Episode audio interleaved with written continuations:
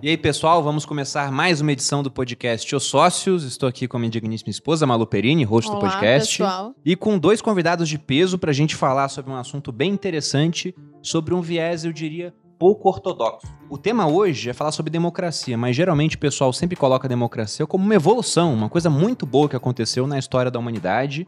E hoje a gente vai falar sobre. A gente tá querendo meter o pau, né? Não, não é, não é meter o pau. Olha que a Malu já chegou com dois pés no Eu gosto peito. É. de deixar bem claro logo no início. Eu não diria isso, né? Não, não usaria Mas não é esse termo. exatamente isso. Mas o, o foco hoje é falar sobre pontos negativos da democracia que raramente são citados. Porque até hoje em dia, se você fala de democracia de uma maneira negativa, então automaticamente você é a favor da ditadura militar voltando no Brasil, coisas assim. E não é esse o ponto, de maneira nenhuma. Pelo menos eu falo por mim, né? A Malu tem as visões políticas dela mais Mentira, totalitárias, mas eu tô falando aqui por Que mim. coincidência, amiga. Eu também.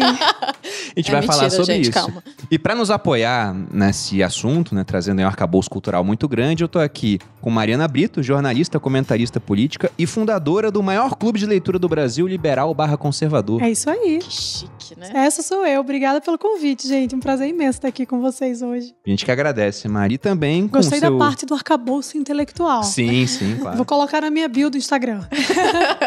E também aqui com o marido da Mari, Bruno Garchagen, cientista político, empreendedor e autor dos best-sellers Pare de Acreditar no Governo e com esse aqui que está na minha mão, Direitos Máximos, Deveres Mínimos e também o criador do curso Para Entender a Política, que conta hoje com mais de 3 mil alunos. Exato. Só Bruno, muito obrigado, Na apresentação você não fala do meu arcabouço. Então. Não, mas é, eu, só, eu só sou o marido de quem É tem de um ambos. arcabouço. Até parece. O Bruno, sempre que falam pra mim, pô, pensa em um cara culto. Uma das primeiras figuras que vem na minha cabeça é Bruno Pô, muito obrigado, cara. Muito obrigado. É um Muito prazer honrado. ter vocês aqui, viu? Ai, Muito obrigado pela presença.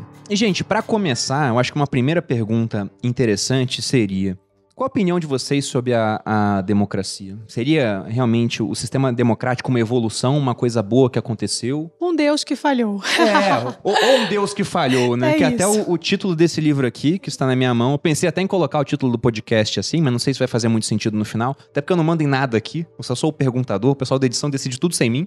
Eu fico sabendo É depois. verdade.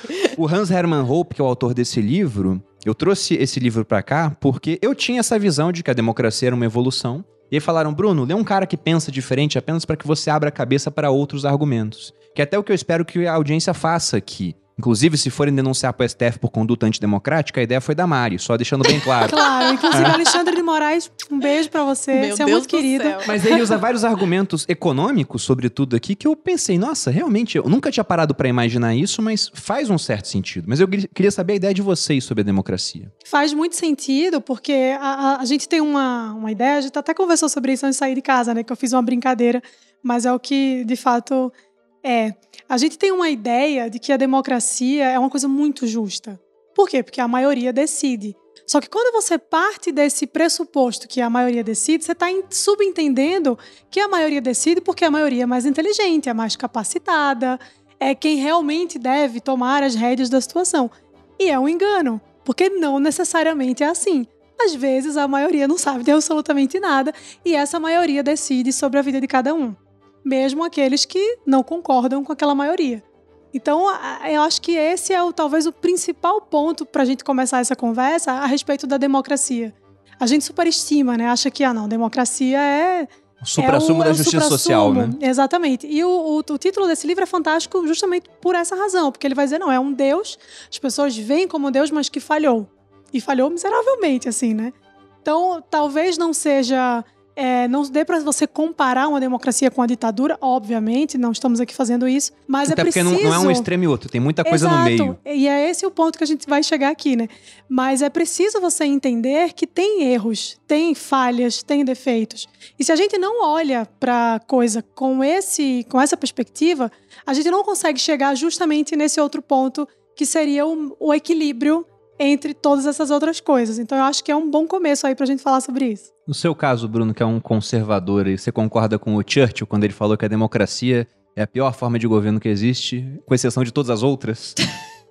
Ou não? O que, que você pensa? Bom, vamos lá. É, primeiro, há uma tradição intelectual, desde a antiguidade clássica, de crítica à democracia. A democracia, à época, E aí você tem críticos Platão, Aristóteles, você tem, enfim, grandes nomes que fizeram a crítica da democracia. Alguns até mortos pela democracia, né? Se pegar o Sócrates.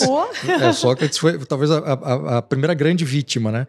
Mas a democracia era entendida como uma das formas de governo, né? junto com a aristocracia, por exemplo.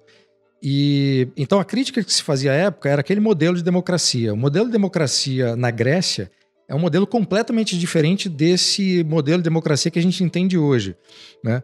Então, quando você falou assim no início que tem gente que acha que a democracia é uma evolução de outras formas de governo. Hoje a democracia sequer é uma forma de governo, ela é um instrumento, ou um conjunto de instrumentos que estão acoplados a outras formas de governo. Por exemplo, o Brasil não é uma democracia formalmente. A Constituição estabelece a, a, a forma de governo eh, no Brasil como uma república federativa. Então, a nossa forma de governo é uma república, que tem como característica o presidencialismo. Então, uma república que tem o, o, o presidencialismo como é, forma de, de organização do governo. Então, você tem o presidente, o Congresso e o poder é, judiciário representado é, pelo STF, né? O, maior poder assim, judiciário, a última instância. O que, que, foi, Malu? Mas é, outros. É, os Estados Unidos também não é uma democracia, é uma república federativa. É, presidencialismo também. Aliás, a nossa forma de governo, esse, esse, essa república presidencialista, foi importada né, de forma artificial é, do modelo americano. Né, quando se deu o golpe militar que derrubou a monarquia em 15 de novembro de 1889. É, Portugal, por exemplo, eles têm um regime semipresidencialista. Então, você tem um presidente da República que exerce a chefia de Estado, que nos países monarquistas ou monárquicos é exercido pelo imperador ou pelo rei, e um primeiro-ministro que é quem efetivamente é o chefe de governo. Né? No Brasil, as duas funções são acumuladas pelo presidente da República.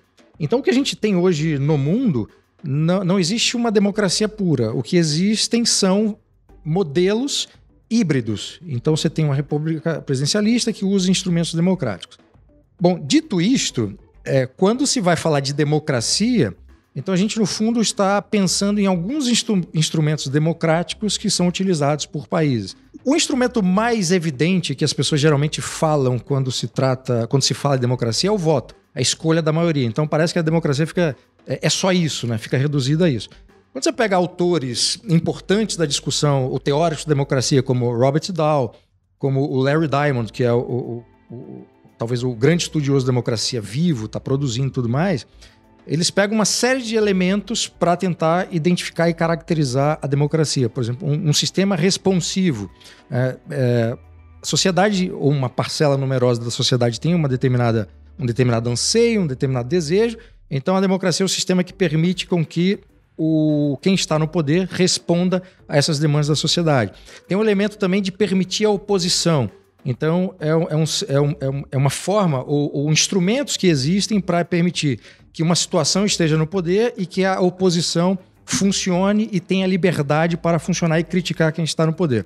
Então, tem uma série de elementos e cada um desses autores né, acabam agregando a essa ideia de democracia elementos é, distintos ou complementares. E por outro lado, você tem uma tradição de críticos da democracia, o Hans Hermann é um deles. O Hayek também era um grande crítico da democracia. Hayek foi prêmio Nobel de Economia, mas o, o trabalho do Hayek é muito amplo, ele não está só no âmbito da economia. É, o grande problema é, do argumento do, do Hans Hermann Hoppe, está o livro que você mencionou aqui, é que ele basicamente reduz o argumento dele a uma questão econômica. Né? Então ele disse que a democracia, estou é, reduzindo bem o argumento, a democracia é inimiga da liberdade porque é um sistema de violação sistemática da propriedade. Justamente, ele fala que a, a democracia é incompatível com a propriedade privada. Porque se você tem a maioria decidindo, se a maioria decidir que aquilo que é seu não é tão seu assim, pode ser nosso, eles vão tributando cada vez mais e vão pegando parte da propriedade. Ele fala bastante disso aqui. Na verdade, até citando o, Hans Hermann Hoppe, tem uma hora que ele fala que a democracia é uma máquina de destruição de riqueza, de desperdício econômico e de empobrecimento. em suma, a democracia é uma variável branda do comunismo. Você vê que ele aprecia um pouco a, a democracia, né? Bastante. Mas, mas há, né? Vários. Tem o, o, o Richard Eblin também, que é um dos autores eh, vivos, que também faz uma crítica contundente à democracia. É, tem dois autores aqui que eu vou usar minha cola, porque eu nunca consigo lembrar os sobrenomes, né? Que é o Frank Karsten e o Karel Beckman, que tem um livro chamado Além da Democracia, e o argumento central é esse: a democracia é ruim porque é um sistema violador da, da das liberdades, da propriedade, uma delas, né? E, e, aí, libertários ou gente vinculada à escola austríaca, uma das grandes críticas que se faz à democracia, que esses autores fazem à democracia, é justamente essa, essa violação sistemática da propriedade. E a propriedade sendo uma das condições da liberdade, então você tem uma conclusão necessária, né? Um sistema que viola sistematicamente a propriedade não pode ser um sistema que premia a liberdade. Sobre o Churchill, é curioso, essa é uma frase que, que é muito famosa. Essa frase foi dita é, dentro de um discurso que ele proferiu na Câmara dos Comuns no dia 11 de novembro de 1947. E 47, o, o governo é, britânico era exercido pelo Clement Attlee, que era o, o, líder do Partido Trabalhista. Então, o Partido Trabalhista estava no poder, porque os trabalhistas haviam vencido as eleições de 45. É, a, a, eleição que foi realizada ali no fim da na Segunda Guerra Mundial, o Churchill sai como herói, mas perde essa eleição. Uma das hipóteses pelas quais ele perdeu a eleição foi porque, num discurso que ele fez para a rádio durante a eleição, ele disse que se o Partido Trabalhista vencesse aquela eleição, eles iam criar uma espécie de Gestapo para controlar as pessoas no Reino Unido. E isso soou de forma muito ofensiva para um povo que estava cansado da guerra. Então, a, a, linguagem bélica do Churchill pareceu a muitos que ele queria manter um sistema, enfim, um, um clima de guerra, né? E, e, a parte da fofoca curiosa é que quando Churchill acabou de escrever esse discurso, ele apresentou para a mulher dele, a Clementine, que é que, que teve um papel fundamental na, na história do Churchill, e, e, e, a gente sabe como é isso, né, Bruno? A gente está sempre né, seguindo o que nossas mulheres dizem, Muito a gente bem. só obedece. Tava esperando por esse momento. Sempre que eu faço o contrário, eu quebro a cara, então já, já comecei. É Exatamente, é uma experiência histórica, né? Para isso. Mas ela leu o discurso e pediu para ele tirar esse trecho, né? Ela fez uma, olha, isso uma aqui não, não vai pegar bem, exatamente. E ele E ele insistiu, fez isso, até hoje esse, esse caso é citado. É, ele não ouviu o que a Clementine, a mulher dele, disse e perdeu Fica a eleição. lição para vocês. É, enfim, assistindo. isso foi um dos elementos. Mas ele fez esse discurso na Câmara dos Comuns, que é, do, da, é, esse discurso do qual essa da qual essa, essa essa frase faz parte, e ele estava criticando precisamente um projeto de lei que o Partido Trabalhista estava tentando aprovar, que concedia mais poderes ao governo, né, representado à época pelo, pelo Partido Trabalhista. E, e esse trecho é, é, é, interessante, e eu vou ler, é, porque a gente geralmente fala só a frase e não o trecho inteiro. E o trecho inteiro diz o seguinte: muitas formas de governo foram e serão tentadas neste mundo de pecados e de infortúnios. Ninguém acha que a democracia seja perfeita ou onisciente. De fato, disse que a democracia é a pior forma de governo, com exceção de todas as outras que foram tentadas ao longo do tempo. Mas existe o amplo sentimento em nosso país de que o povo deve governar, governar continuamente e que a opinião pública manifestada em todos os meios constitucionais deve moldar, orientar e controlar as ações dos ministros, que são os seus servos, não os seus senhores.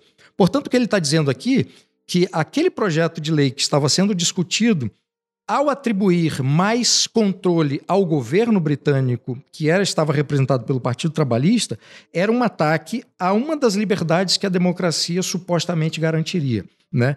O mesmo Churchill, que aqui faz uma defesa de uma parte da democracia, foi o mesmo que disse que se você quisesse ter uma noção do que era a democracia, da parte negativa, bastava passar cinco minutos conversando com o eleitor, né? Para você desistir que a democracia seria algo positivo. Mas mas, enfim, existem várias críticas, mas no fundo, assim, a gente não tem nenhum modelo que seja uma democracia pura. Mas e se tivesse, né? Porque, por exemplo, o pessoal fala, a democracia mudou bastante ao longo do tempo, quando pega o exemplo da democracia nascendo lá na Grécia, em Atenas, onde era, era muito menos. Aliás, hoje a gente usa dessa democracia elegendo representantes, né? Fiz um negócio representativo.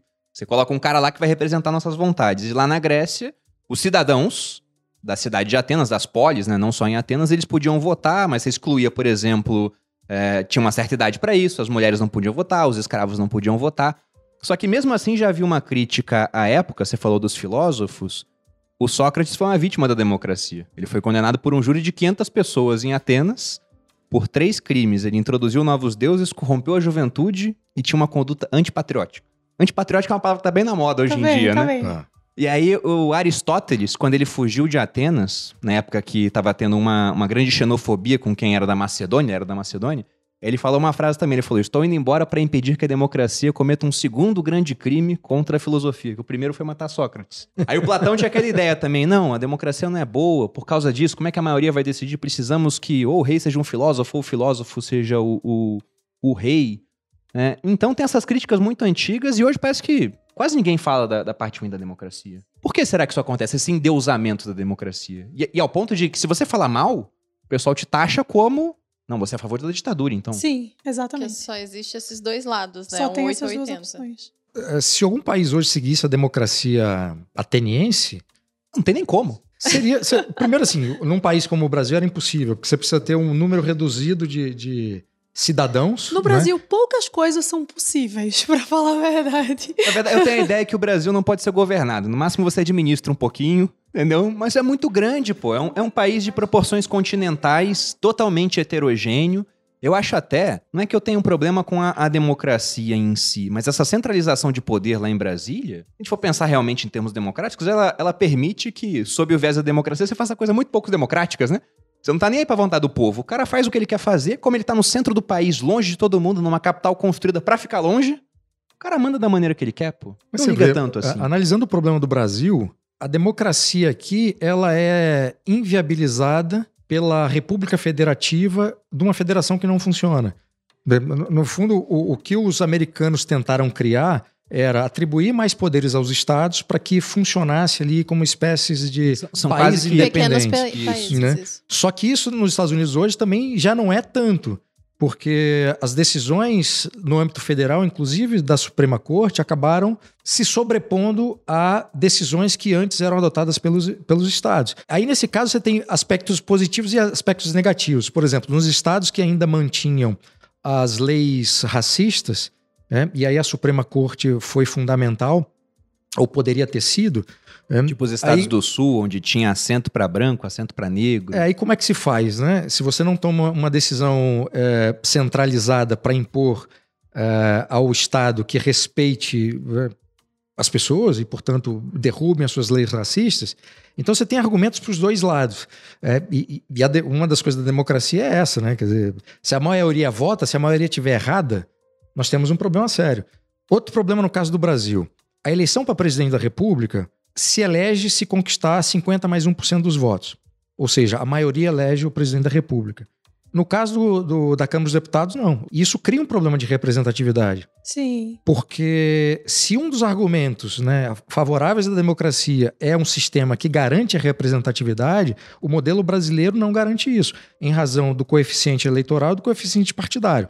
Se a gente imagina de que, eh, que dos 503 deputados hoje com mandato na Câmara dos Deputados, só 27 se elegeram com os próprios votos, todos os outros foram puxados pelos votos da coligação ou pelos votos do puxador de votos do seu próprio partido, que representação é essa?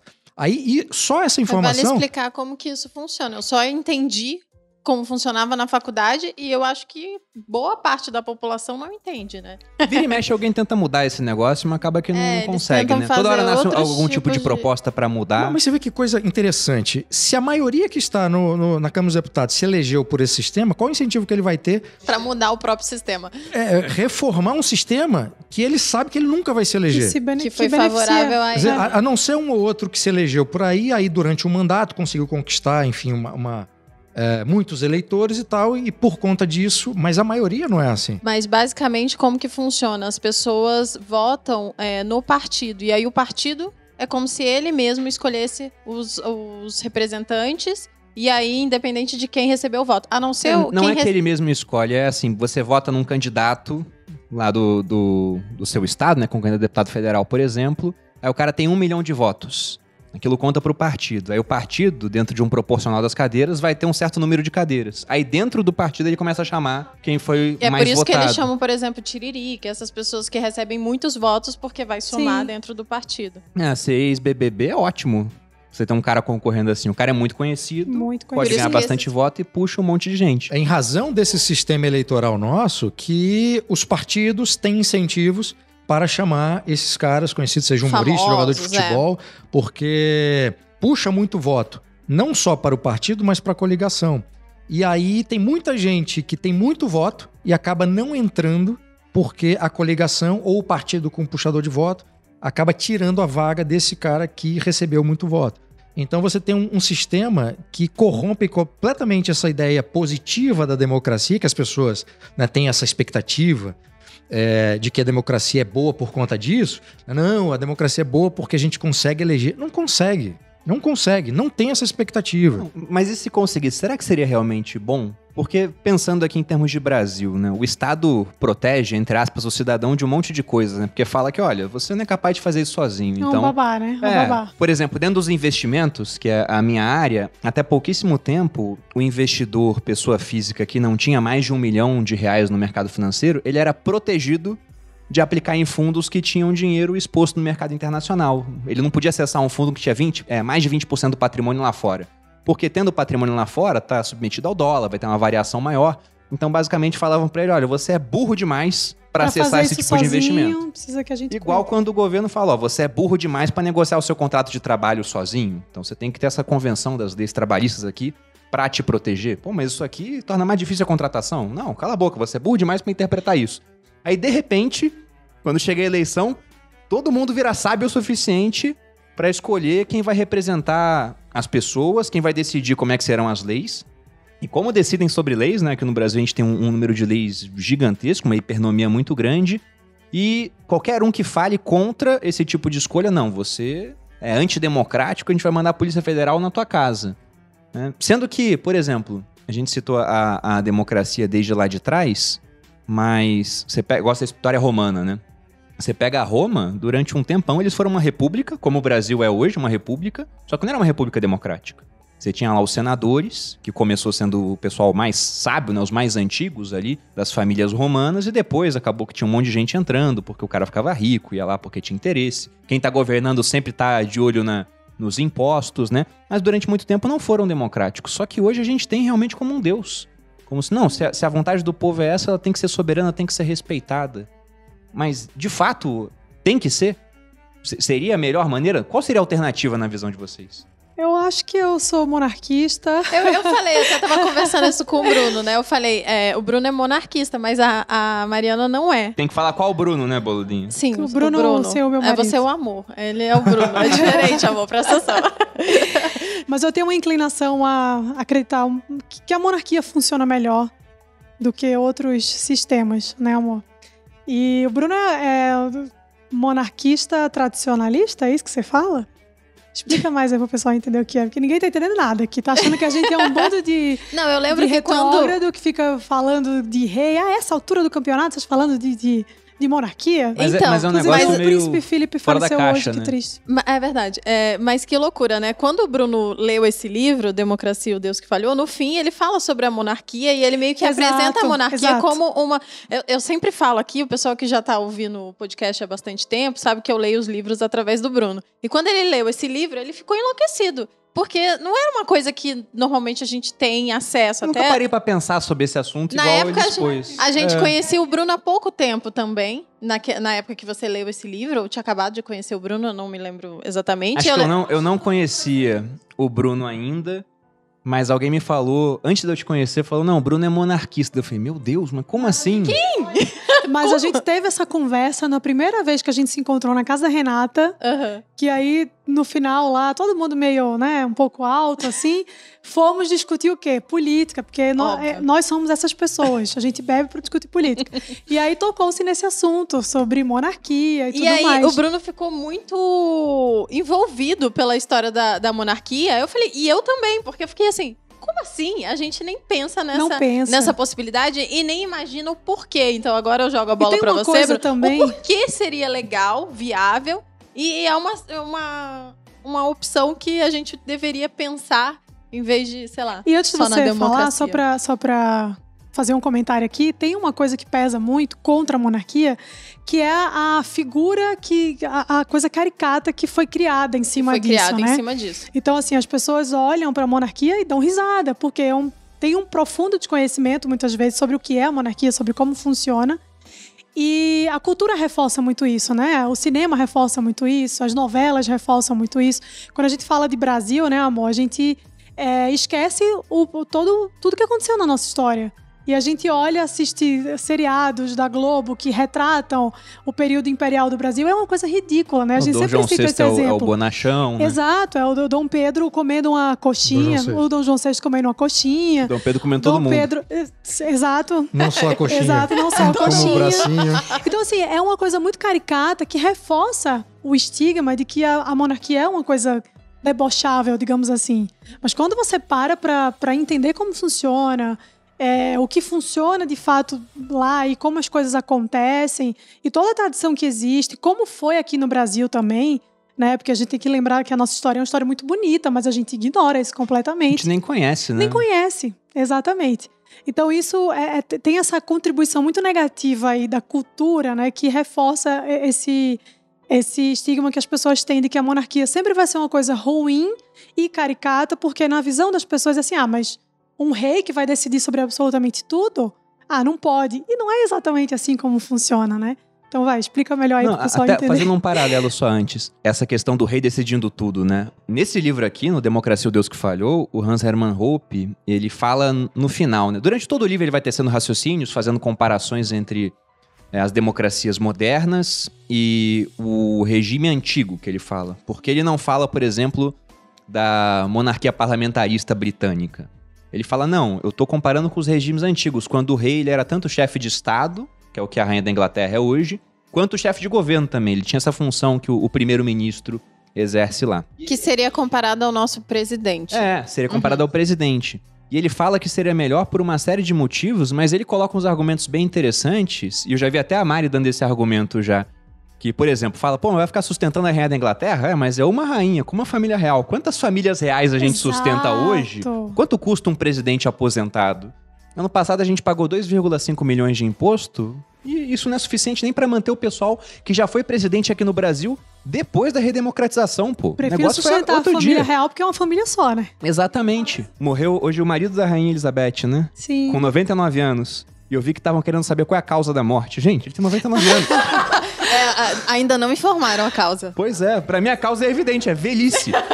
Não sei se foi no ano passado ou dois anos atrás, o, o príncipe Philip capotou com o carro e saiu como se nada tivesse acontecido. Óbvio. Olha, Ah, essa, essa, fa- essa família descende da Escócia, do- Mas, ó, dos Highlander Highlanders Tem mesmo. aquela teoria, né? Que eles são, como é que fala? o nome? Reptilianos, né? Ah, Reptilianos. eu já imaginei. Eu não duvido absolutamente nada, pra ser sincero. O mesmo pessoal que, quando vai pra Inglaterra, quer tirar foto em frente ao palácio, fica encantado, quer ver os casamentos reais, aí veste a filha de princesinha, não sei o quê. Quando você vai falar de monarquia, não. Isso é absurdo. Né? E as pessoas têm uma reação muito curiosa, porque como se o presidencialismo no Brasil fosse algo bom, né? É, é- é igual quando o pessoal critica a eleição de, de um cara como o Tiririca. Cara, o Tiririca, até agora, onde eu sei, não esteve envolvido em nenhum esquema de corrupção. Só de não roubar já é bom, né? E é um dos só- mais presentes no, no- lá um dos na... mais assíduos, é. Exatamente. E aí, qual é o parâmetro para você se escandalizar quando um tiririca é eleito? É, é o Sarney? É o Jader Barbalho? É o Collor? Assim, se você não tem um parâmetro, fica parecendo que o parâmetro utilizado é os caras que estão lá. Ah, a política é coisa séria. Mas você está falando de quem? Parlamento brasileiro? Você tá falando do Ou isso, isso pode falar do parlamento? Po- Pode se tratar do parlamento? Pode se tratar da, da presidência da república? Que é uma outra questão que eu acho que a gente vai tratar em algum momento, que é por que ou como os piores chegam ao poder? Porque sempre são os piores que chegam ao poder, né? historicamente existiram três tipos de monarquia. A monarquia tradicional é a mais antiga, a monarquia absoluta, absolutista, que é essa que a gente mal aprende na escola. Só, só aprende do Luiz XIV, né? O Estado sou eu. É, é, é essa visão que tem. E até a monarquia portuguesa é, é, é vista ou ensinada como sendo uma monarquia absoluta. E a monarquia constitucional, monarquia parlamentar, que foi esse modelo que se desenvolveu é, e que, em parte, também o nosso império era, era, em parte, uma monarquia parlamentar constitucional. E o grande exemplo é a monarquia inglesa, né, que é uma monarquia parlamentar constitucional. O que significa isso? A rainha ou o rei é chefe de Estado, e o primeiro-ministro é o chefe de governo. Então tem essas duas atribuições. No caso do Brasil, como eu já falei, o presidente acumula as duas funções. No semipresidencialismo, o presidente da República é o chefe de Estado, o, o primeiro-ministro é o chefe de governo, é o exemplo de Portugal. Então, historicamente, nós temos essas, esses três modelos.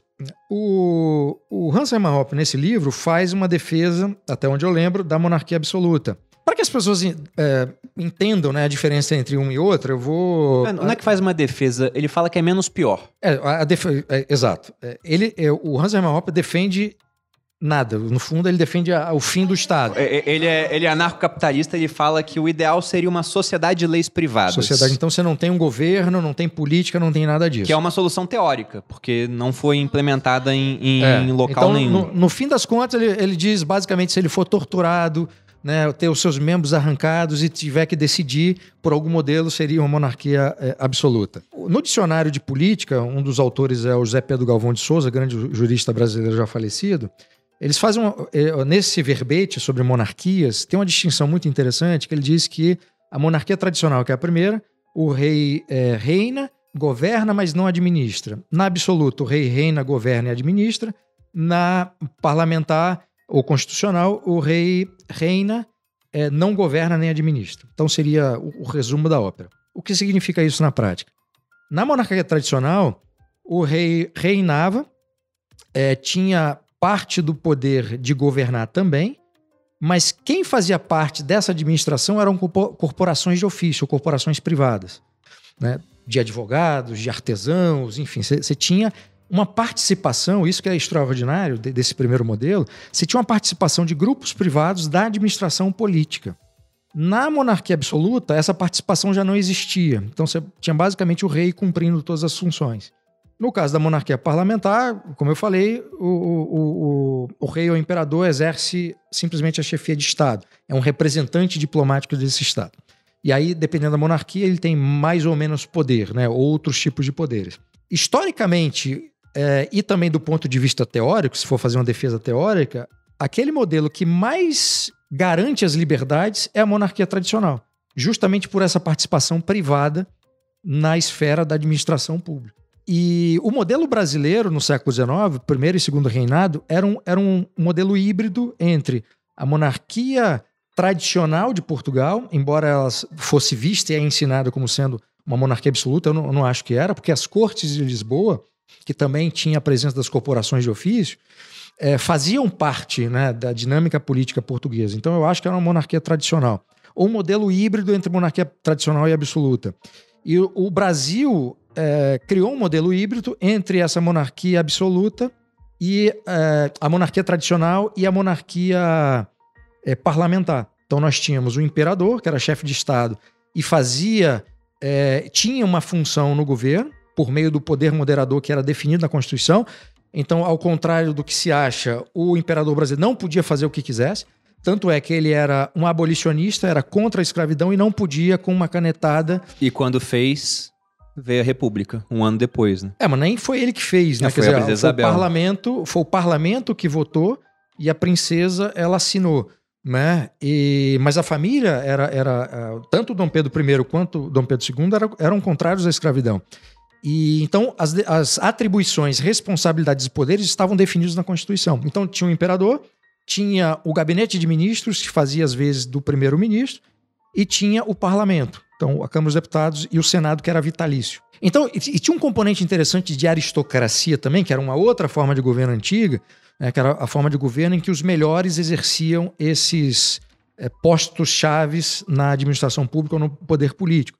É, e essa aristocracia no Brasil era garantida pelo Estado. Então você tinha uma lista é, de três, que eram os mais votados, e para ser votado nas províncias você tinha uma série de, de, de condições, para não era todo mundo que podia participar dessa eleição, e era o imperador que definia quem poderia ser o senador, o senador vitalício. Então o Senado era esse representante desse, desse modelo aristocrático no modelo brasileiro. Em termos de descentralização do poder, então você tinha o imperador, você tinha o gabinete de ministros, você tinha o, a Câmara dos Deputados e você tinha o Senado.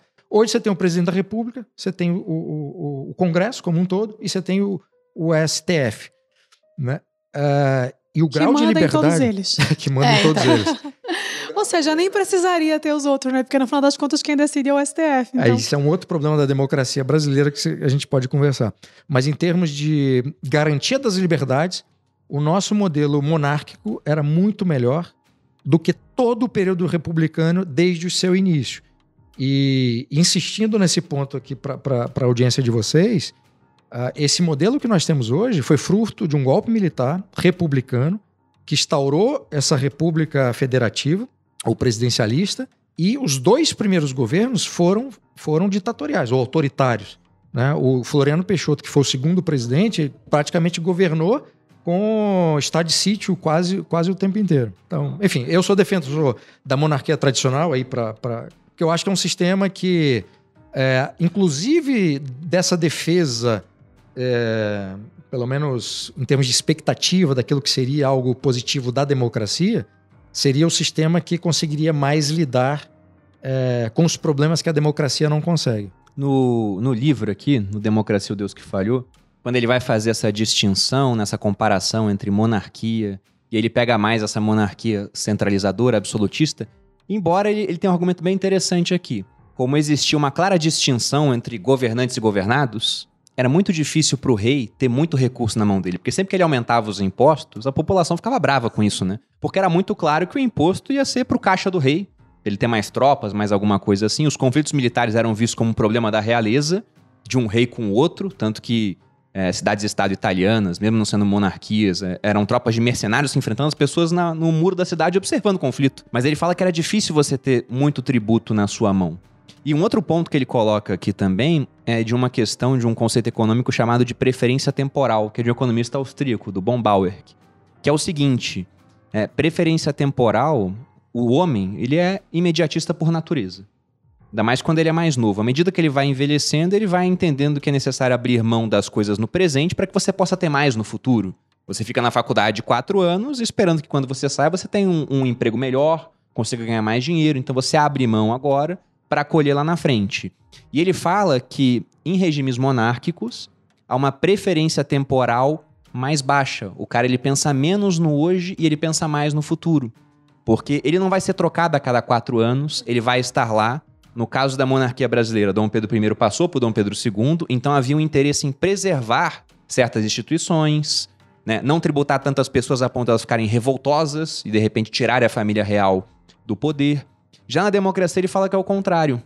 Como você vai ter uma mudança a cada quatro anos aqui no Brasil, você tem um estímulo que é o oposto. Ao invés de querer preservar certas coisas, você quer usar tudo agora. Exato. Você tem um estímulo, inclusive, a se endividar mais no presente para poder gastar mais naquele que momento. Que é justamente o que acontece. Que é as, as dívidas públicas no mundo todo, né? Ah, depois ali do começo do século XX, que basicamente a, a Primeira Guerra Mundial acabou com muitas monarquias. E aí você teve regime democrático pipocando para tudo quanto é canto, e hoje praticamente em todo mundo civilizado, talvez não seja nem a melhor palavra para usar, mas em quase todo mundo, você tem regimes democráticos e tem locais onde não é democrático, mas o pessoal gosta de falar que é, né? Uma República Democrática da Coreia do Norte, onde o Kim Jong foi eleito com 100% dos votos. Olha só que curioso. Todo Rússia. mundo votou nele, Bruno. Pois é, a Rússia, onde o... vai ser amado assim lá na Coreia, né? Como é que pode isso? Ou a Rússia, onde o Putin ele fica trocando de primeiro-ministro para presidente, mas ele tá no poder aí, vai ser um dos mais longevos. Daqui a pouco tá passando o Stalin em termos de, de longevidade no poder, se eu não me engano. Então eles se disfarçam de democracia. Mas o que ele fala é justamente do ponto de vista econômico que dentro de uma monarquia você tem muito mais estímulo para preservar as coisas, porque afinal de contas o monarca não vai sair a qualquer momento. Ele, inclusive, vai passar aquilo de herança para um herdeiro. E na democracia, não. Você está trocando a cada quatro anos, então, ó, vamos tomar bastante dívida agora, vamos gastar um caminhão de dinheiro. Pô, mas quem vai pagar essa dívida? é o outro governante? Tem não uma é coisa também, assim, que muita gente não olha muito para esse lado, que é o dever e a responsabilidade do cara, né? Então muita gente olha assim, ah, mas o rei, eu não votei nele, ele não tá lá, esse cara não vai fazer nada de bom, porque ele não foi eleito por mim, mas é exatamente o contrário. Você imagina o que é você nascer e crescer numa família que está o tempo inteiro lembrando, olha, você vai ser rei. Você tem, então assim, o, ele, ele cresce com Muitas essa vezes noção. o cara nasce já sendo preparado para governar. Sim, mas é exatamente né? isso. Eles já e são ele preparados aprende toda aquela desde sempre para que eh, em algum momento eles assumam. Então, é, isso é, é, imputa um senso de responsabilidade absurdo. Então é exatamente o contrário. É justamente por, pelo fato do cara ter crescido com essa responsabilidade, com essa consciência da responsabilidade e do dever que ele tem, que muitas vezes, né, que acho que é bem por aí, a percepção dele vai ser o oposto de uma pessoa que é eleita através de um sistema democrático. Porque é o que você falou, ele vai estar lá quatro anos, vou fazer o que eu quiser, se der certo eu me reelejo, se não der certo eu fiz o que eu tinha que fazer, mas o, o, o monarca não, ele não tem essa, essa liberdade, digamos assim, de não tentar uma reeleição, de não fazer, o cara tá lá. E ele vai continuar. Então é justamente por isso que eu acho que as pessoas têm uma tendência a olhar isso como uma coisa negativa, mas eu vejo justamente como uma coisa positiva. Porque é exatamente esse, essa, essa consciência de um dever e de responsabilidade que é passada para ele desde o momento que ele nasce. Ele já nasce sabendo que vai ser rei, né? Então, é, que faz com que a formação dele seja em cima disso e a, a cabeça mesmo é diferente. A forma como ele vai lidar com isso é diferente. Né? Tem aquela coisa do. O brasileiro é muito patrimonialista também, né? Então, tudo isso acho que influencia positivamente para que a gente consiga entender que numa monarquia é, é muito mais saudável que seja dessa forma do que quando você elege um cara por quatro anos, aí ele sai, aí vem outro. E tem uma coisa também, né? A instabilidade que isso provoca, Não, demais. né? Não, Porque olha a no gente, tem Brasil, uma, pô. a gente tem uma visão oposta. A gente tem uma visão oposta, mas é uma instabilidade absurda. Porque você tá lá, a gente tá, aí, tá durou três anos, é, quatro anos, a gente tinha um presidente, uma presidente de esquerda. Né? Um partido trabalha, trabalhador, dos trabalhadores, que é um partido socialista. E agora a gente tem um presidente que se intitula como um, um presidente de direita.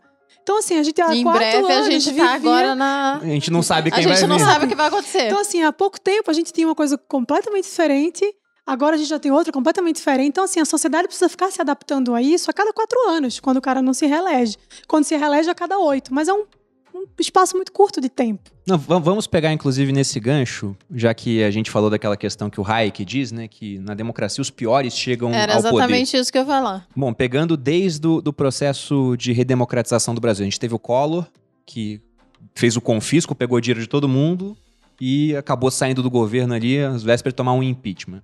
Aí depois do Collor, veio o Fernando Henrique, oito anos. Aliás, veio Tamar, né, o vice, assumiu, plano real. Fernando Henrique, oito anos. Aí depois veio o Lula, mais oito. Aí depois o Lula foi preso, né? Vamos lembrar disso. Não imediatamente, mas depois veio a Dilma. Dilma sofreu um impeachment. Aí agora veio o Bolsonaro. Então, pegando durante. Aliás, teve o Temer também. Teve o Temer. Mas pegando durante esse curto espaço de tempo, você vê que vários sofreram impeachment, ou toda hora alguém tenta fazer um impeachment contra o Bolsonaro a não sei quantos processos que só não vão pra frente, porque agora o presidente da, da Câmara dos Deputados, ele tá alinhado com o governo. Porque se ele quisesse pautar alguma coisa, igual na época da Dilma Eduardo Cunha fez, isso aí poderia ir pra frente. E você não pode lembrar, assim, sabe, qual foi o melhor presidente que a gente teve desde que foi redemocratizado? Você pega assim e fala, ah, Fernando Henrique, por causa do Tancredo plano Neves. real. É, é, isso foi lá atrás, né? Antes da Não, redemocratização. mas o- que... de toda a história do Brasil, o melhor presidente foi o Tancredo Neves. Que não Com justiça, governou, porque né? morreu sem governar, né? é. não, não fez nenhuma besteira, não se envolveu em um, um escândalo de corrupção durante essa época de presidente, que ele era político anteriormente. Mas você olha as pessoas que chegam no poder assim, cara, como é que eles chegam lá? Porque não é um cara assim que você olha e fala, nossa, esse cara tem um, um notável saber intelectual, né? O, tal do governante filósofo que o Platão falava. Não, às vezes você olha pro cara e ele tá lá porque parece que tinha que ser ele, porque senão era o outro. Que era pior do que ele. Que era pior do que ele. Então a gente fica reduzido a uma escolha É a sempre. escolha do menos pior, É, sempre. do menos pior. Por que, que isso acontece? Cadê as pessoas boas na política? O que, que afasta elas? Já que na democracia qualquer um pode ser eleito, teoricamente, né? Pra deputado a gente viu que não é bem qualquer um, né? depende ali. Mas cadê as pessoas boas? Por que, que isso acontece? O Hayek tem um capítulo no Caminho da Servidão que ele fala disso, né? E ele, eu não vou lembrar os outros dois motivos, mas ele fala que são três razões principais para que isso aconteça. E a primeira é que ele vai dizer que geralmente essas pessoas que têm um certo interesse pela política, naturalmente elas se afastam dessa vida mais intelectual, da instrução e tudo mais. Então eu acho que isso pode pesar muito, né, no final das contas. Quem tem interesse em participar não é essa- esse pessoal mais culto, não é um, um- sábio, não é o filósofo que o Platão falou. Geralmente é o pessoal que está disposto a, a ir para a luta ali, a peitar o negócio e entrar, porque se ele não fizer, não vai ter quem faça. Se ele não se candidatar, não vai ter quem se candidate. Justamente por isso, porque acho que os bons têm uma tendência natural a se afastar. Você não acha, não? Eu acho que tem muito disso, assim. É como se as pessoas olhassem para a política e falassem: hum, melhor não.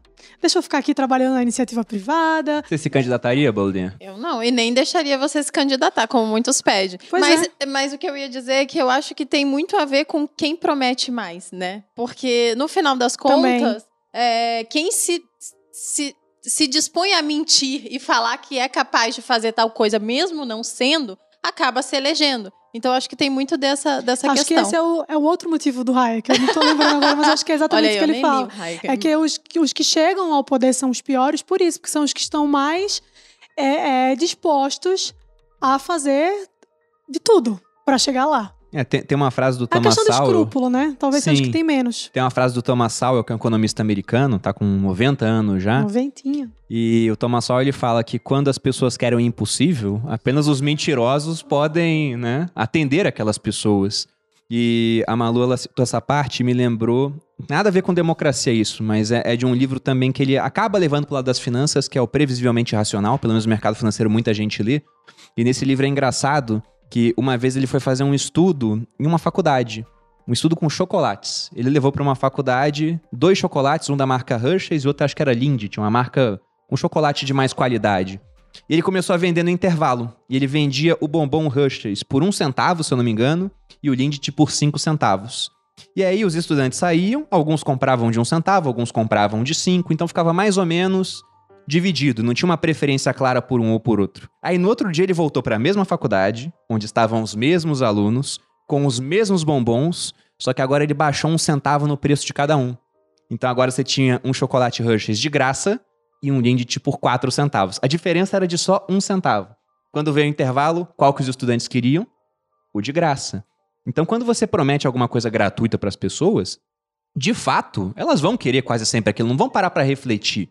Então você pega, por exemplo, um político com um viés mais liberal, que ele quer deter o crescimento do Estado. E do outro lado você pega um cara que não tá nem aí pro crescimento do Estado, ele promete que tudo vai ser gratuito. Saúde, educação e, e emprego, vou fazer Tipo tudo. Ciro, né? Na gratuito, última eleição. de boa qualidade. Vou tirar todo mundo é, de- do, do, do, do- do Serasa, do vou limpar Serasa. o nome de todo mundo. Pô, amor, há um tempo atrás eu votaria no Ciro, hein? Se ele me oferecesse tirar meu nome do Serasa. Aí você fala assim, e vai pagar como por isso? Ah, a gente vai tributar os mais ricos. O cara só fala isso. Mas a chance desse cara ser eleito é muito maior do que do outro cara que fala: não tô prometendo que o Estado vai fazer nada. Na verdade, eu quero diminuir o tamanho do Estado para que você tenha mais dinheiro na sua mão. É uma promessa que ela fica, sei lá, mais abstrata perto da outra, que é tão concreta, né? Tudo gratuito. E esse cara ele vai ser eleito. Até o, o Hope ele fala que a democracia levará ao socialismo com base nisso. Nesse aumento do Estado que vai acontecer ao longo do processo democrático. Ele falava que na monarquia não acontecia no antigo regime, porque tinha uma distinção clara. E tem uma coisa engraçada que quando você fala dessa coisa das promessas, é que a gente precisa voltar um pouquinho na história e lembrar que foi exatamente isso que elegeu Hitler, né? Que colocou Hitler lá. Porque Eleito quando... democraticamente. Democraticamente. Então é exatamente isso. É o que, o, o que o Hayek fala, né? Esse é o exemplo que ele dá do Hitler. Então, assim, você via, você pega o exemplo da Alemanha, o pessoal tava ali, o, o, o povo alemão tava completamente exausto, acab- tinha acabado de sair de uma guerra, né? A galera só queria comer um pãozinho e tomar uma cerveja paulana gelada no final do dia, mas é, apareceu quem? O menino Hitler, o garoto Hitler, e começou a prometer o céu para esse pessoal. Então, o- o os alemães estavam assim meio que desmoralizados porque tinham tido aquela, aquele resultado na Primeira Guerra.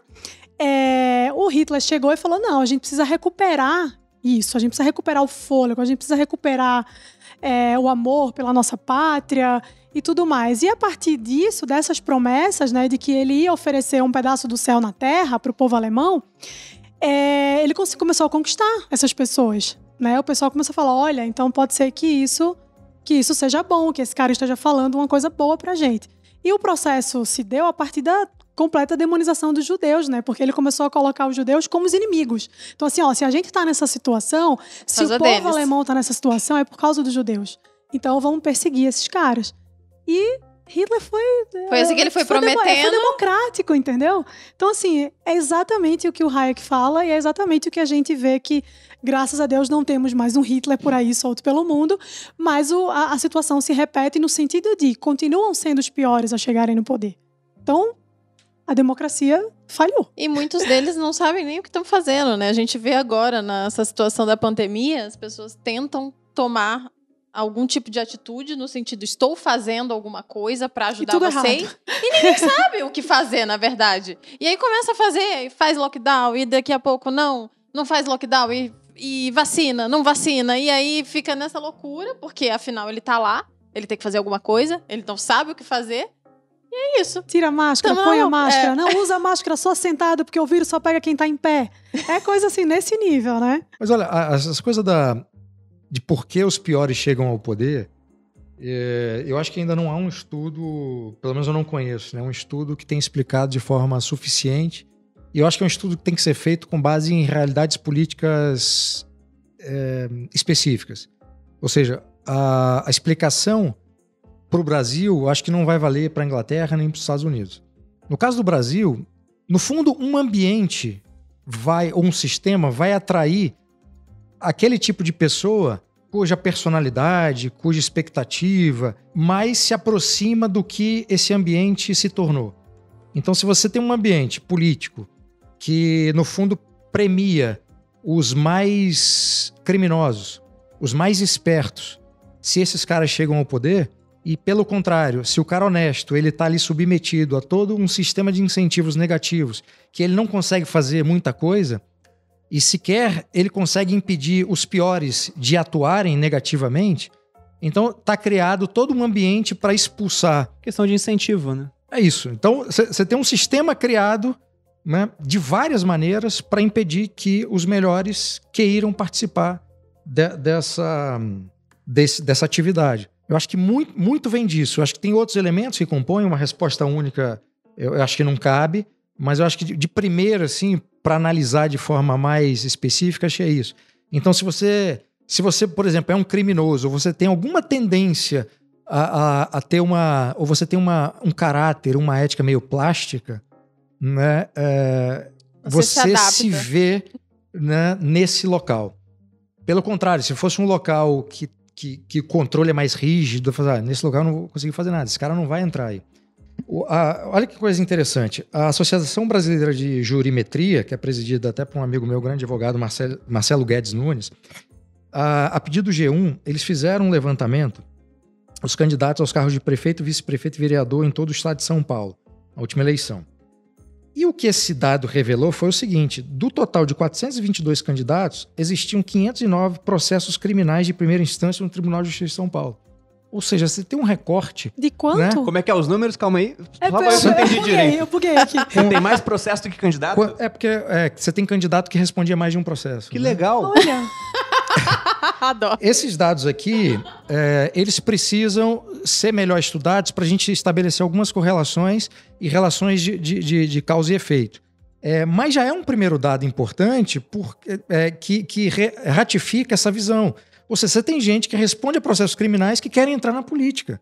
Os que estão condenados, pelo menos, já não podem mais, né? Desde a da ficha limpa. Depende do, do é isso que eu ia STF. falar, mas foi. É. é. Mas isso pode ser revista. A condenação pode ser da- anulada. Então tem, tem essas coisas. É, eu escrevi um post recentemente, o, título é no Instagram, da, da democracia à tirania. E eu começava esse post reproduzindo um diálogo que está no livro Histórias do Heródoto entre o Megabizo, o Dario e o Otanes. Que eles estão ali, é, por um lado, cada um deles faz uma defesa de um modelo e, por outro lado, critica os outros modelos. Então você tem ali no- na discussão oligarquia, é, democracia e aristocracia. O que é curioso é que existiam críticas muito interessantes a respeito de todos esses modelos. né? E existiam, obviamente, é, é, é, defesas. É, mas, é, nesse aspecto do. do é, quando- eu, eu peguei esse, esse assunto para trazer a discussão para a democracia agora. E eu tentei é, buscar um termo, é, eu, eu achava que tinha algum termo que pudesse definir esse sistema que os piores chegam ao poder. Quer dizer, a tese está criada, você tem vários autores. E eu falei, cara, não tem um termo que trate disso. Vagabundagem. Tipo. eu acho. Vagabundocracia. Por exemplo, tem um autor chamado Lobachevsky que, Eu- eu que criou um termo post. patocracia para dizer que o sistema político é, ele atrai é, pessoas com problemas psicológicos graves. Então a, a dimensão patológica está na Tá patocracia. do Mas eu não tenho dúvida que deve ter um monte de psicopata mas, mas, em mas Brasília. veja, a patocracia está dentro desse grande círculo dos piores que chegam ao poder. Mas, cara, vou inventar um nome. E aí comecei a pegar nomes em, em, em- em latim. Pra ficar chique, né? Que o latim Eu peguei na, no- na linguagem coloquial. Você viu, né, o que, que é a diferença da, da pessoa culta? É. Mas o primeiro nome, eu falei, vou criar uma expressão, né? O primeiro nome que veio quando eu botei lá na- no, tradutor de latim, né, para os maus, era Malus. Eu falei assim, Malus Cracia. Eu falei, cara, se eu botar esse tema Malu, Não, ficar... eu ia dar com esse microfone na sua E a cabeça, gente já Bruno. tinha combinado o podcast sobre democracia. Ainda Se eu bem chegar que assim, você ó, o sistema que atrai os piores é Malus Cracia, cara. Então você jogou, você jogou maldade em latim, saiu malu? Os, ma- os maus, os maus. Isso explica, isso explica bastante Isso coisa. explica muita coisa, Explica amor. muita coisa, explica Meu- muita coisa. Mas, mas aí tem, tem uma outra e razão. foi o pior que saiu sua foto, nem o nome.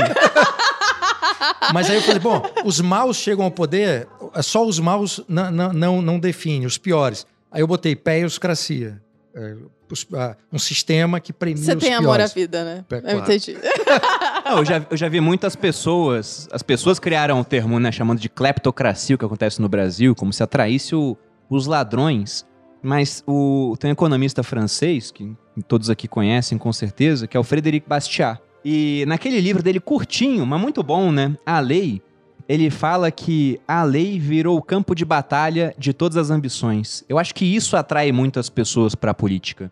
Porque o cara que quer viver a vida dele, ele quer prosperar, tá nem aí pro que tá acontecendo no governo, ele vai trabalhar, pô. Agora o cara que quer ser tirano sobre a vida dos outros, ele vai pra política. Aí esse cara tem uma ideia, que por mais esdrúxula que seja, se ele consegue convencer a maioria dos outros congressistas da ideia dele, aquele negócio vira lei e ele fala: agora é lei. É a expoliação, né? Pois fala. é, e aí simplesmente, se ele acha, não, esse negócio de imposto, mesmo que o Brasil, por exemplo, sobre empresas, o Brasil, num ranking feito pela OCDE, a Organização para a Cooperação e Desenvolvimento Econômico, eles listaram 108 países no ranking e foram ver quem mais tributava em empresa.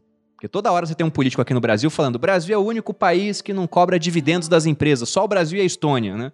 O Ciro Gomes fala muito isso. Só que ele nunca fala desse estudo de 108 países onde o Brasil era o quarto que mais tributava as empresas. Perdia só para a Índia, para a República Democrática do Congo. E quase todo país que usa República Democrática não é uma democracia. Não é isso. Você viu Coreia, o valor que a usa. democracia tem. Pois é, pois é.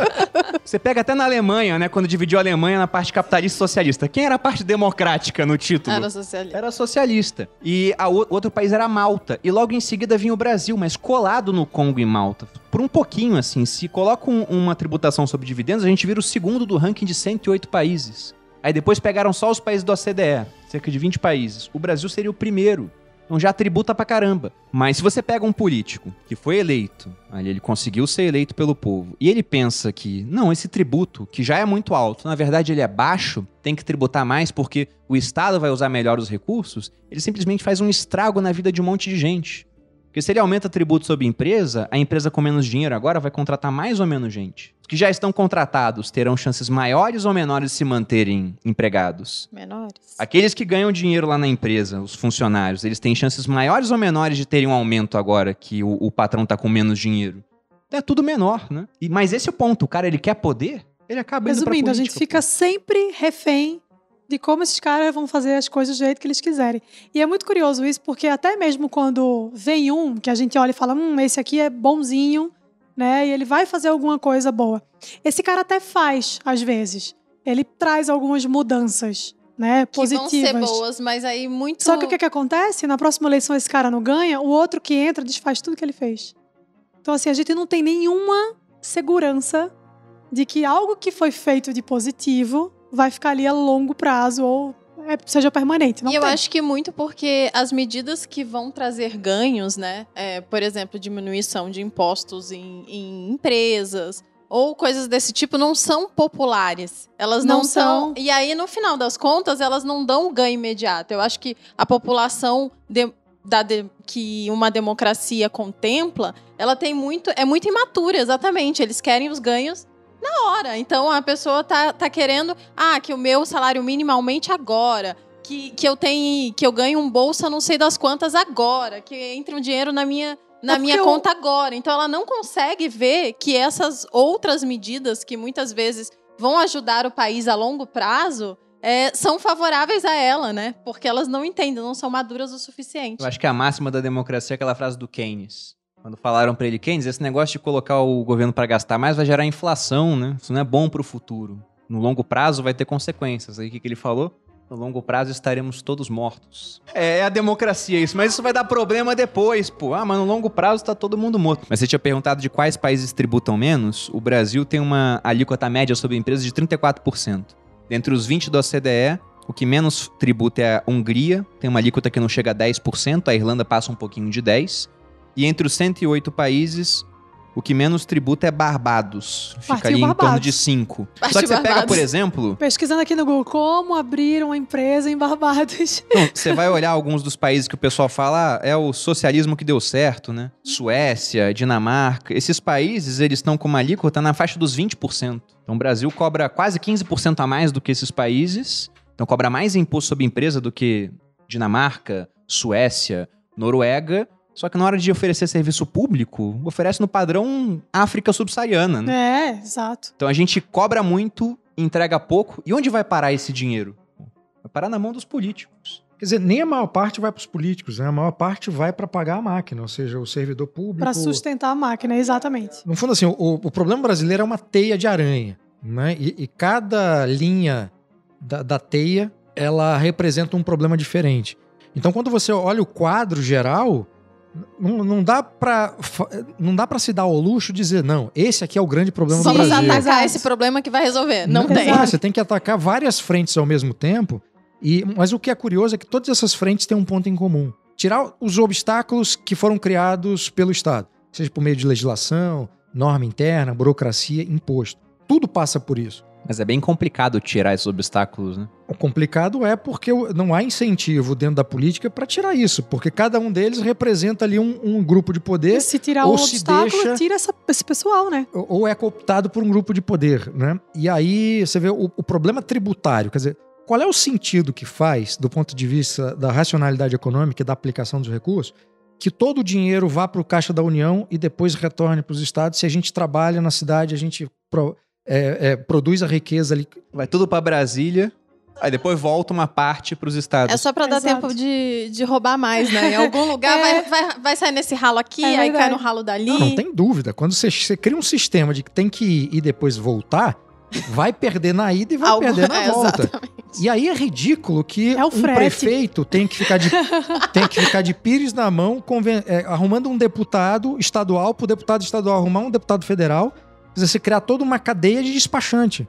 Né? Então, quer dizer, o que, que é o, o- é, parte da atividade do deputado estadual e do deputado federal é ser despachante de prefeito para voltar com os recursos que foram produzidos naquela cidade. É claro, você tem cidades que não têm economia. Essas cidades precisam de ajuda, mas esse arranjo atual não ajuda essas cidades que têm pouco dinheiro e prejudica as que, as que produzem. Quer dizer, é, é uma, é uma maluquice completa. A pirâmide ela tinha que ser invertida, reduzida, obviamente, e invertida. E tem uma discussão que me desagrada profundamente, é, que a gente até fala, é, é, até como hábito, né? E, e- e eu sempre caio nesse hábito porque é um hábito. De falar assim, ah, a carga tributária é muito alta e a gente não tem os serviços. Essas discussões elas têm que ser separadas. A gente não pode vincular uma coisa a outra, porque senão a gente vai cair na armadilha de dizer o seguinte: não, a gente pode até pagar 70% de tributo desde, Desde que o que coisas Estado forneça tudo. Eu não quero isso. Porque isso cria um problema cultural, em termos de responsabilidade e dever na sociedade, que é você ter a maior parcela da sociedade se sentindo incapaz de conquistar as próprias coisas. Porque essa informação que, que as instituições do Estado passam para você. Olha, como você é incapaz de pagar suas contas, de colocar o seu filho onde você quiser, de ter, de pagar um plano de saúde, sou eu que vou fornecer para você. Basta que a carga tributária. Se... Essas discussões elas têm que estar divididas, porque senão a gente não consegue resolver cada problema específico e a gente vai manter uma cultura social extremamente patrimonialista, é, por um lado, né, patriarcal, por outro, e paternalista, pior ainda. E por parte da sociedade, a gente vai continuar nessa armadilha, né, achando né, que o Estado deve fazer essas coisas mesmo e tem que ter uma gestão de recursos e tudo mais. É a mesma relativização do rouba mais faz, né? Não, eu vi um post até engraçado sobre isso do Rouba Mais Faz, que era alguém comentando. Se fosse o, o Maluf, governador de São Paulo na pandemia, Sim. a gente já tinha 10 vacinas, não sei quantos leitos, bababá. E ele ainda teria uma Ferrari merecidamente comprada com o nosso dinheiro. e acho que o Maluf estava até agradecendo. Obrigado pela Sim, lembrança. Obrigada né? pela lembrança. Isso, isso é o mais engraçado. Isso é o mais engraçado. Mas sobre isso que você falou, a gente acabou caindo nesse assunto de imposto.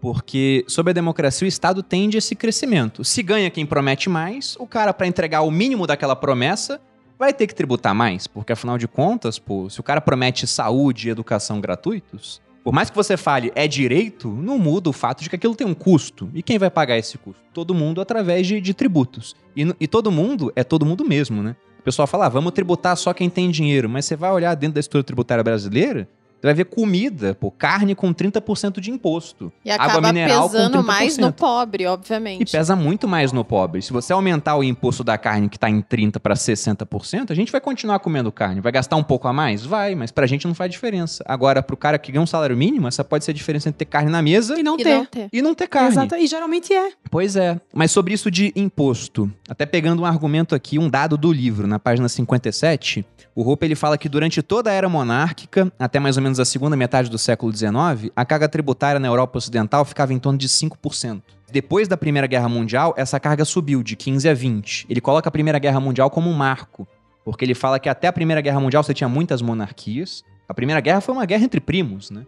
O Jorge, da, o Jorge V da Inglaterra era primo do Kaiser Guilherme II da Alemanha. Nicolau II era primo também do, do Até Jorge aí V. todo mundo era primo muito lá, né, parecido. é porque a Rainha Vitória teve nove filhos, 40 netos, era todo mundo parente, mas foi uma guerra entre parentes. Só que entrou um monte de monarquia, e aí depois saíram um monte de monarquias fragilizadas, muitas deixaram de existir. Ou o rei, que até então ele também governava, ele passou a ser apenas um chefe de Estado. Ele ficou num papel muito mais decorativo. Ele fala que é o fim do jeito austríaco, dos Habsburgos, que, que conquistavam através de casamento, de acordos, para o começo do jeito americano democrático. O que aconteceu com o imposto? Já foi para 20%. De 5 para 20? É, de 5 na média foi para 20. E depois continuou aumentando, chegando até a casa dos 50%. Aí eu fui olhar no Brasil. O Brasil já teve imposto de renda com o João Goulart de 65% de alíquota. Caraca. João Goulart ele assumiu depois que o Jânio Quadros renunciou. Aí em 62 ele aumentou o imposto de renda para até 65%. E aí depois veio os militares tiraram ele do poder. Em 65 isso foi reduzido. Mas imagina 65% de imposto de renda, fora os outros impostos. A democracia parece que ela leva esse crescimento do Estado. Como é que a gente faz para impedir esse tipo de coisa? Porque eu fico imaginando, né? Ah, falamos aqui de monarquia, que poderia ser mais interessante. Mas você consegue enxergar, Bruno, por exemplo, a gente voltar a ter uma monarquia aqui no Brasil, depois que já foi retirada? Eu acho que é, é muito difícil de algo assim acontecer. Mas como melhorar, pelo menos, né? Se, se na sua visão também não, não tem como acontecer, talvez até tenha, segundo o que, que você pensa. Mas como é que a gente poderia melhorar, na opinião de vocês, essa, essa questão da democracia para que a gente não tenha esse crescimento sem limites do Estado? Olha, eu acho que não tem jeito. O negócio é ter dinheiro fora do país e se der problema, vai embora, então. fudido. Bom, no, no fundo, isso não é um- só um problema da democracia. né? No fundo, o, proble- o problema criado da democracia é permitir que pessoas se elejam estejam lá mantendo ou piorando um sistema que já é ruim. Eh, se você me perguntar, isso tem jeito? Eu já achei que bastava mudar incentivos e você ter uma elite política melhor, uma, uma, uma cultura política melhor, que você conseguiria botar pessoas melhores. E claro, teria que mudar tudo, né? O sistema eleitoral, primeira coisa. Voto distrital, esse tipo de voto atual, o sistema eleitoral, as regras eleitorais. Terríveis. Jamais. O voto distrital seria isso, você votar no cara e o voto ser do cara, não da legenda. É, mas o, e, e o voto você vota por distrito. O candidato é do seu distrito. Então, por exemplo, aqui em São Paulo, um candidato a deputado federal, você não vai votar no sujeito. Você que mora na capital, você não vai votar no sujeito que é de Ribeirão Preto. Né? Isso. Porque é um sistema muito bom para aqueles candidatos que não têm uma base eleitoral forte, porque dá trabalho. Você conquistar o voto no seu distrito eleitoral, você convencer as pessoas que estão ali, dá trabalho, mas é o melhor sistema, inclusive, porque é um sistema que permite que aquela sociedade daquele distrito cobre da pessoa. E também ele entenda aquela realidade e ele saiba quais são os problemas para ele de fato conseguir contemplar aquela população. Muitos, muitos não, mas alguns candidatos, por exemplo, que foram campeões de votos na última eleição para deputado federal, pelo estado de São Paulo, quando você vai ver a- o mapa eleitoral desse, desse candidato, tá tudo pulverizado.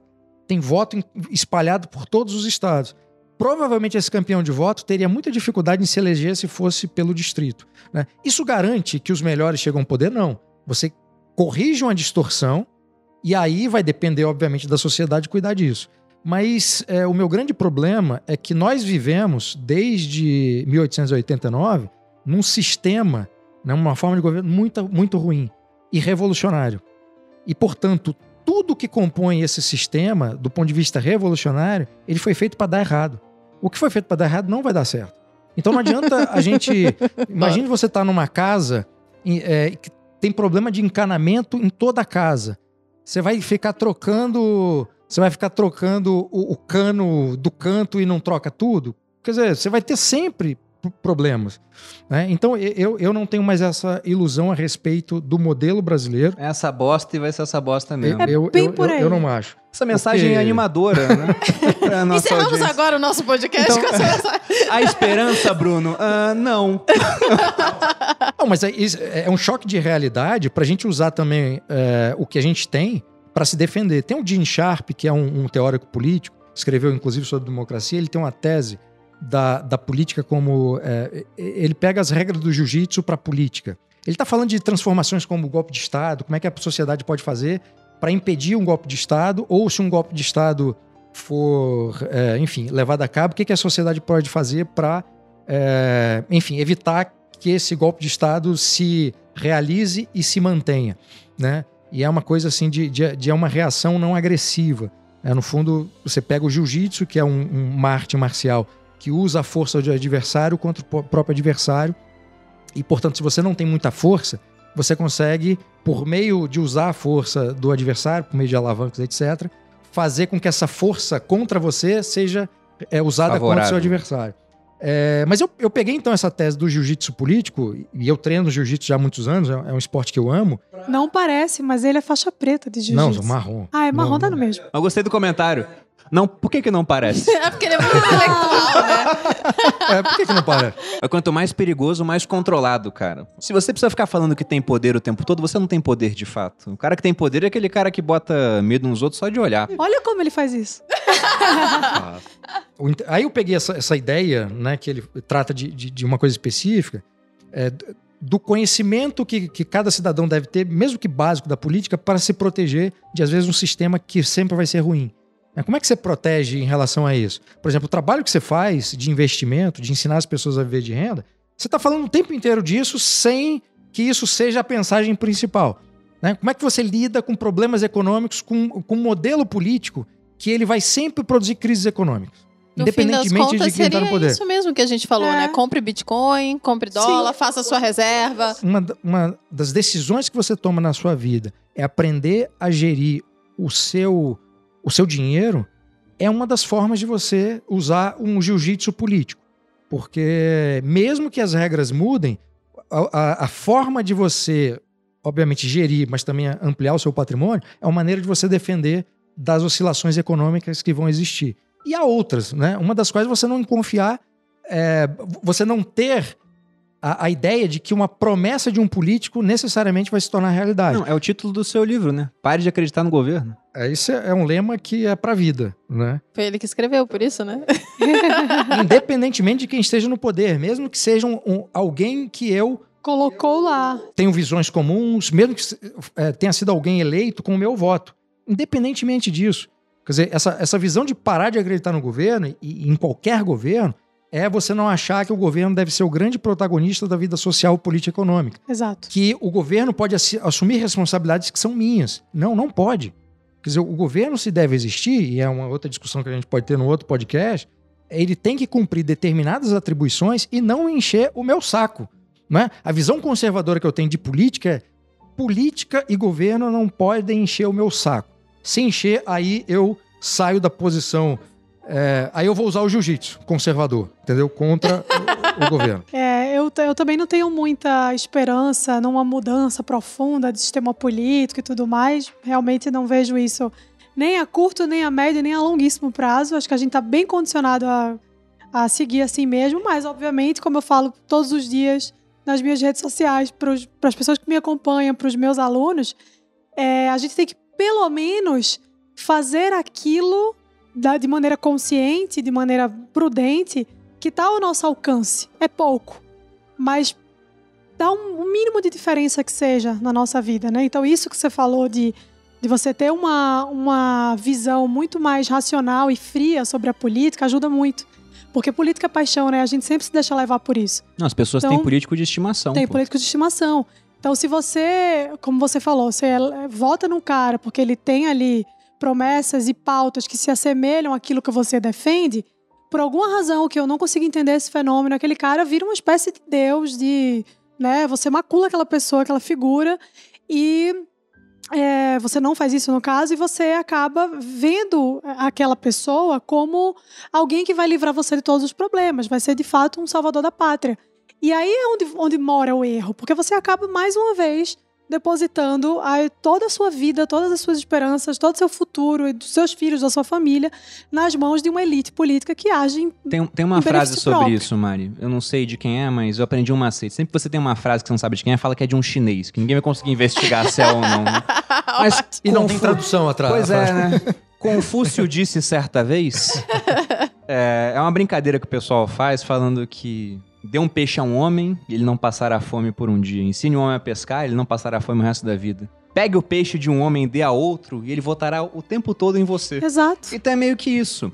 Porque o Hayek falava isso também, que na democracia, como você vai ser eleito pela maioria, você tem que fazer o que para ser eleito? Compre o apoio da maioria. Então, se você conseguir tributar uma minoria, pegar aquilo e distribuir uma parte para a maioria, você, Você tá, eleito. eleito pro resto da vida. Você tá eleito. Mas um ponto bem interessante, eu também não tenho nenhuma é, ilusão de que a coisa vai melhorar. Não, vota que muda. É muito complicado, porque o regime ele é muito resistente a mudanças. Aumentar o tamanho do Estado, por exemplo, é fácil, né? Você vai, você cria. Entre aspas, não tô falando que é fácil, mas é mais fácil você criar uma estatal, você aumentar tributo para ter mais recurso na mão do Estado, que você fazer o contrário.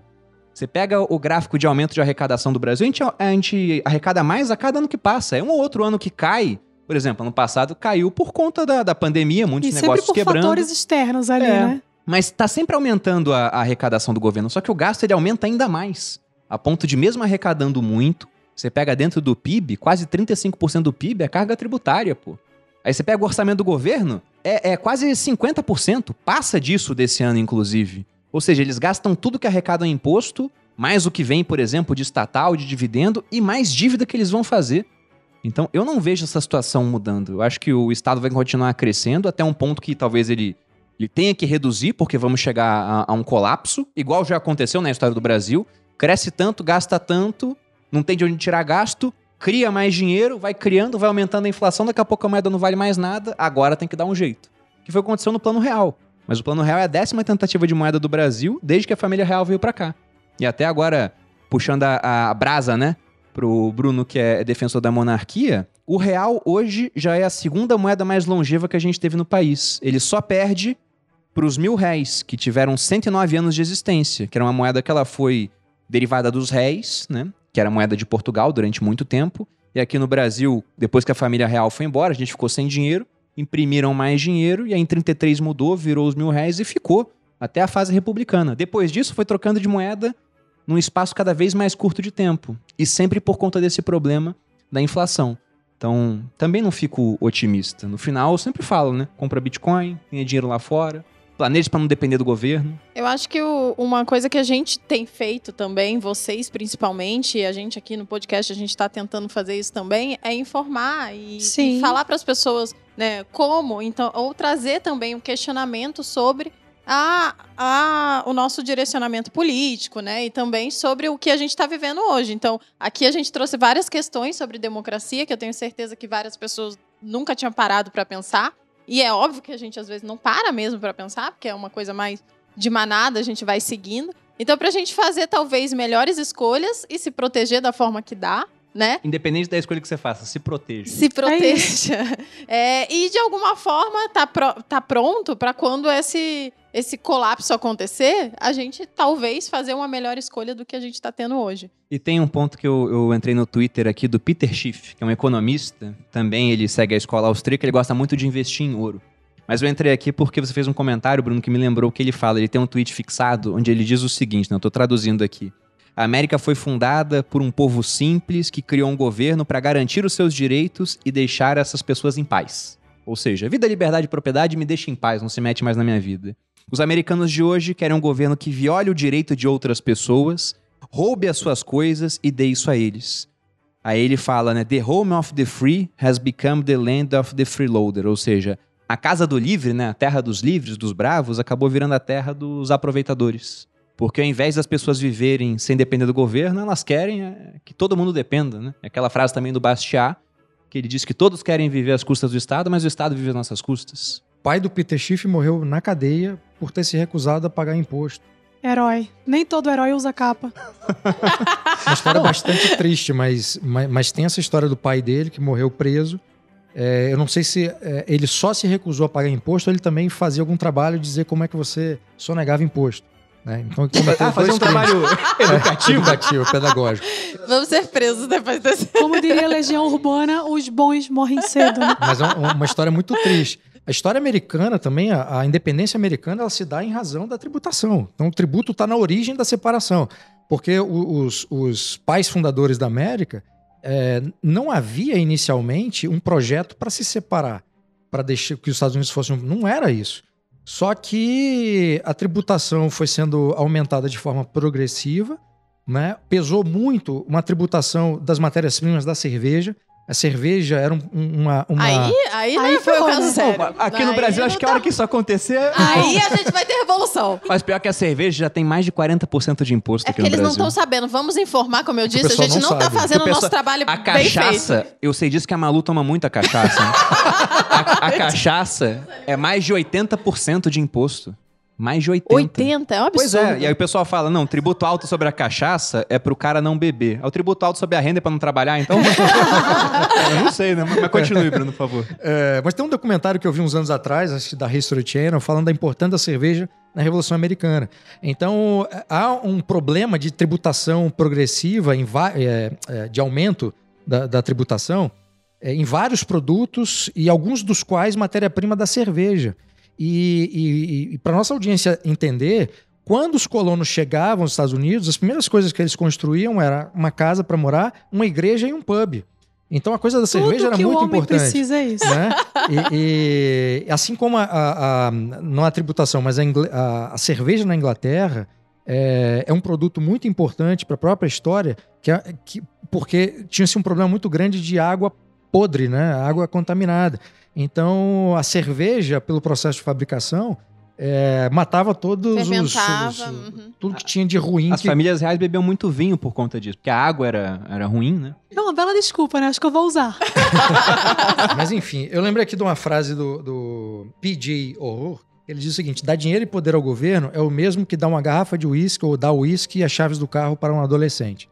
Né? O resultado, inevitavelmente, é, é vai, ser, vai ser o, o mesmo resultado parecido.